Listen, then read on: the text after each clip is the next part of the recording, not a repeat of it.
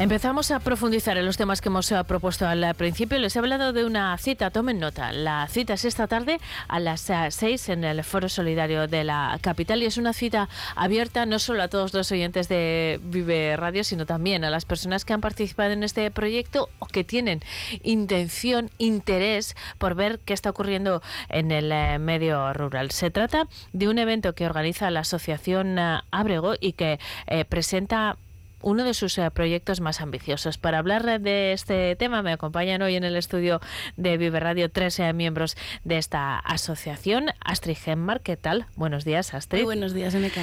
Me acompaña eh, también Miranda Santa María. ¿Qué tal, Miranda? Buenos días. Hola, buenos días.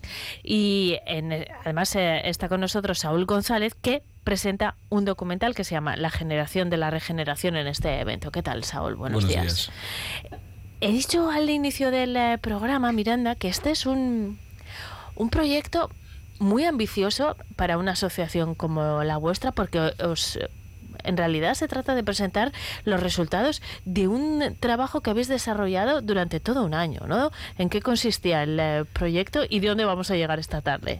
bueno, el proyecto sí que ha sido muy ambicioso y, eh, y pues eso ha, durado todo un año, entonces ha tenido como muchas partes y muchas proyectos dentro del propio proyecto. Entonces esta tarde vamos a presentar todos ellos, obviamente eh, pues eh, más bien los resultados o cómo nos ha ido en cada una de las partes, eh, que bueno consistirían principalmente en un estudio de investigación que hemos realizado a lo largo de casi tres años sobre proyectos sostenibles que ya están en el medio rural, que sirva como, como base para seguir trabajando después y bueno también que sirva de inspiración a las personas que buscan irse a vivir al medio rural, pero no buscan pues buscan hacerlo de una forma distinta, ¿no? de, de, de cuidado del medio y de sostenibilidad, por así decirlo.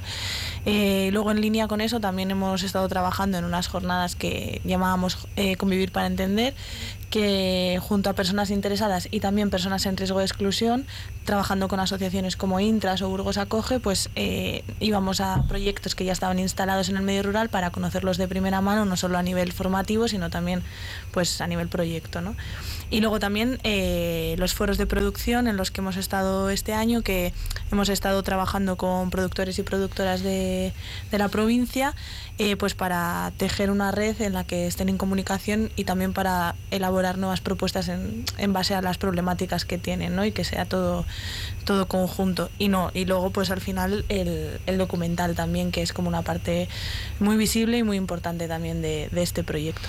Enseguida entramos en eso, pero cuando eh, mm, hablamos de un, un proyecto de investigación como el que se refería Miranda Astrid, mm, extraéis conclusiones. Ha sido un eh, trabajo que, que después eh, bueno, se, se analiza. No se trata solo de ver cuál es la situación, sino de analizar de alguna manera esos resultados lo vais a abordar esta tarde, seguro que con mucha más profundidad, pero mm, a grandes rasgos, ¿cuáles son las principales conclusiones que extraéis después de este proyecto de investigación? Abre el estudio lo comenzamos en el, año 2020, justo cuando comenzó aquella pandemia, eh, con el interés también de ver cómo afectaba una realidad tan global a unas realidades tan pequeñas, ¿no? Porque de hecho el medio rural fue como un llamamiento, ¿no? Todo el mundo quería eh, empadronarse de repente en el medio rural. Entonces era como un cuidado a esas personas que habitan el medio rural y cómo eh, estas personas desarrollan su actividad allí. Las conclusiones que extraemos, eh, a, bueno, claro, a lo largo de tres años también han cambiado mucho de las realidades de esos proyectos. ¿no? Nos ha sucedido que igual proyectos que comenzamos a investigar o a trabajar en el año 2020, ahora mismo en el 2023, su realidad ha cambiado mucho. ¿no? Eh, el medio rural, los medios rurales, digamos, que hay muchas realidades en el medio rural, están muy vivos y, y por ende, pues es como cualquier proyecto que suceda también en el medio urbano. Eh, lo que sí que hemos identificado es que todas estas personas comparten, como decía mi compañera, eh, un interés de cuidado del territorio, un, interés del cuidado del tejido social. Eh, no es cierto que esté muy envejecido el medio rural. Hay muchas personas que son jóvenes y que quieren o bien heredar esos oficios que les venían dados o bien ser creativos y gracias a las nuevas tecnologías y a la creatividad que tenemos esta generación ¿no? que nos casi obliga a reinventarnos constantemente. Hay proyectos muy interesantes. Por eso sucedió ¿no? que a raíz de hacer el estudio decidiéramos hacer un documental porque nos parecía como tan visible y tan obvio que, que es posible, es real y que tiene tantas posibilidades y tan positivo ¿no? el impacto que se genera que quisimos grabarlo ¿no? y dejarlo inmortalizado de la mano de, Saúl, que nos ha ayudado pues, a guiar también todo ese trabajo y a poderlo eh, reducir en, en 25 minutos 30. De eso vamos a hablar, aunque eh, se proyecta esta tarde, Saúl, es el preestreno, por así decirlo, del eh, documental. Mm, es, el objetivo es documentar lo que está ocurriendo, servir de referente, ¿cuáles son las historias que aparecen en el documental? Bueno, el, documental para mí viene a, representar una especie de viaje temporal desde el pasado hasta el futuro en el medio rural burgalés. Y ese viaje se realiza a través de tres proyectos concretos, que sería Bodegas Baltoñar, que es una bodega de la Ribera del Duero que lleva haciendo vino de una manera artesanal y, sostenible desde, bueno, Alfonso nos decía que su familia tiene viñas y está documentado desde el siglo XV. Eh, luego el presente eh, se vendría a representar con, con, el Puchero de Villasur, que es una iniciativa que hay en Villasur de Herreros, que, que son gente que, que, no son oriunda del pueblo de manera directa, pero que sí que han, han vuelto eh, tratando de recuperar ese, esa, esa vida ya no solo a nivel económico, sino a nivel cultural y a nivel vital. Eh, Román nos hablaba de, este triángulo, de la ruralidad, que, bueno, es, una cosa en la que se ahonda en el documental.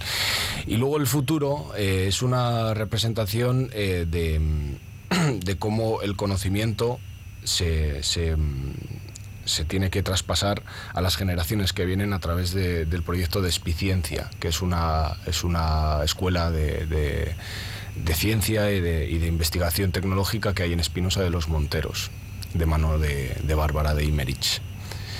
Y bueno, esos serían los, tres proyectos en, particular y para mí el, bueno, el objetivo es no solo documentarlo, sino, sino quizás llamar a la gente de una manera un poco visceral a través del medio cinematográfico eh, a, que esto es posible. Es posible alejarse de, la manera de vida mm, urbana quizás un poco destructiva a la que estamos a la que estamos abocados o se nos está abocando para volver a una forma de vida pues más cercana a a la tierra, más cercana al medio que nos, que nos rodea, con el que deberíamos, por lo menos deberíamos ser uno. Habéis hablado en muchas ocasiones de proyectos concretos. Mm, cuando abordamos el tema del envejecimiento, que ya nos acaba de decir Astrid, que empieza a ser un mito, eh, lo que está claro es que las, el medio rural pierde población, no es una cuestión de ahora, viene perdiendo población desde, desde los años 60 aproximadamente. Y es un problema que no se ha atajado y sin embargo en los últimos años está en la agenda pública, tanto en la agenda política como en la agenda de los medios, en el trabajo de asociaciones como la vuestra, como Abrigo. Pero yo tengo la sensación cada vez que abordo este tema que no se materializa, y no me refiero en este caso a vosotros que estáis presentando un proyecto concreto, sino a las administraciones en general. Eh, asociaciones como la vuestra y otras, ¿eh? como jóvenes de Castilla y León, un montón de gente está trabajando y presentando propuestas concretas que en algunos casos se envían incluso a las consejerías concretas de, por ejemplo, la Junta de Castilla y León para que se lleve a cabo. Mm, me gustaría conocer vuestro punto de vista respecto a qué papel tiene que tener la administración en, eh, en este en, este tema, pero como concepto, no solo como mm, proyectos concretos, qué papel debería tener, porque igual tiene que permanecer a la margen y, dejar que cada uno desarrolle sus eh, proyectos, o al contrario, implicarse, pero no quedarse solo en la visibilización del problema y en no adoptar eh, soluciones. Miranda, ¿cuál es vuestro punto de vista? Bueno, eh, a través del estudio una cosa que, que, nos han dicho mucho y que podría también ser una conclusión de ese estudio, ¿no? Es que, por ejemplo, las personas que tienen proyectos en el medio rural eh, tienen o sea, ya no es que no, no tengan como ayuda de las administraciones, ¿no? y no digo concretas de una ayuda mm, económica o tal, sino que tienen muchos problemas burocráticos a la hora de llevarlos a cabo, o sea, que no son solo, eh, pues eso, que tienen esos, esa, ese impedimento mayor, o sea, que ya directamente si tuviesen más ayuda en quitar esos problemas que, o esas trabas que se les pone, ¿no? De, pues bueno, al final eh, la agricultura y la ganadería, por ejemplo, eh, la o sea, las pues las normativas y todo lo que hay que seguir está pensado para pues pues para macrogranjas, para macroproyectos de agricultura, etcétera. Y las personas que tienen esos pequeños proyectos es muy difícil adaptarse a, esa legislación, más cuando es igual una persona o dos las que lo están llevando, que tienen que llevar la, la parte burocrática, la parte administrativa y el propio proyecto en sí, ¿no? Entonces, eh, ya de por sí sería como adaptar quizás esas normativas a, a proyectos distintos, que no todo en el medio rural es eh, pues eso, una macrogranja y eh, proyectos súper grandes que son llevados mm, pues por, por, una familia que tiene muchísimas tierras, ¿no? O sea que hay muchos otros proyectos que, que pueden ser eh, apoyados, por así decirlo. Esta tarde vais a profundizar en esa cuestión. Es un acto Astrid abierto a, a todo el mundo. me imagino que también a personas que tengan mm, interés en generar un uh, proyecto o que ya lo tienen en uh, marcha? ¿A quién os dirigís? Eh, bueno, el proyecto está dirigido a todas las personas, como tú bien indicas, que les apetezca acercarse, compartir un ratito y ver cómo no solo eh, los proyectos ubicados en, en, el medio rural se desarrollan, sino cómo una asociación desde enero hasta diciembre es capaz de llevar a cabo eh, distintas actividades que giran todas en torno a un objetivo, ¿no? Eh, me ha hecho mucha gracia, ¿no? Bueno, mucha gracia, me hace reflexionar lo que comentabas, ¿no? Del tema de cómo se involucra la administración. Creo que lo que tendrían que hacer las administraciones es apoyar sin ser paternalistas, por así decirlo. Hay muchísima gente que está haciendo un montón de cosas y lo que se necesita es que se dejen hacer esas cosas. Eh, nosotras a través de este proyecto hemos podido hacer y generar huella, entonces yo creo que también es una manera de de motivar, como decía Miranda antes, a que todas las personas podemos desarrollar nuestros propios proyectos. Si nos dan la mano mucho mejor las administraciones, si no, no que no nos hagan la cencadilla y nos dejen hacer. Eh, entonces, bueno, sí, es a las 6 de la tarde, tendrá una duración aproximada de dos horas. Está dirigida, obviamente, a las personas que han participado en el proyecto, porque estamos súper agradecidas. Esto solas no podríamos hacerlo, esto es un tejido asociativo de un montón de personas que se han involucrado. Eh, pero sí, estáis invitadas todas las personas que estáis escuchando a venir un ratito esta tarde. Y respecto al eh, documental, eh, Saúl, hoy es el preestreno, pero entiendo que, habrá más proyecciones, lo podemos ver de otra manera. Sí, la idea es continuar haciendo proyecciones en, en la provincia. por este objetivo que tiene el documental, ¿no? de, mostrarlo a las personas que, habitan o quieren habitar el medio rural para que comprendan un poco la, o bueno, o, se acerquen un poco más al, modo de vida y a la realidad que hemos querido plasmar en él. Y además también la intención sería poder distribuirlo por circuito de festivales, festivales de documentales, ya sea a nivel nacional o al nivel que se pueda que se pueda llegar. Bueno, la cita eh, primera es esta tarde a las 6 en el eh, Foro Solidario. Eh, esto ha sido solo un adelanto de lo que va a ocurrir en esa sesión en la que se va a profundizar mucho más en cuestiones como esta y, me consta que en otras. Nosotros tenemos que continuar, pero quiero daros las gracias a los tres por habernos acompañado, mantenernos informados de iniciativas como esta, porque a veces, em, bueno, hablamos del problema, pero no, no, no aportamos una visión completa, ni, ni soluciones, ni experiencias de éxito. Y yo creo que hay que poner el foco en esas cuestiones y mirarlo también de forma positiva, como creo que habéis hecho vosotros, constructiva.